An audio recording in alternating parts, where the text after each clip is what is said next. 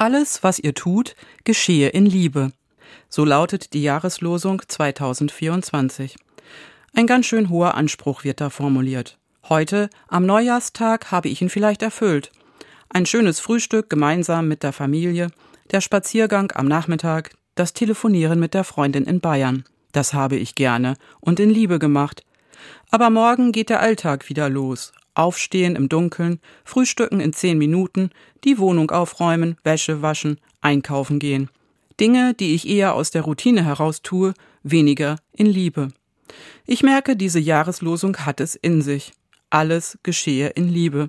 Ab morgen habe ich weitere 365 Tage Zeit, diese Herausforderung anzunehmen und auszuprobieren. Kommen Sie gut durch die Nacht und bleiben Sie behütet.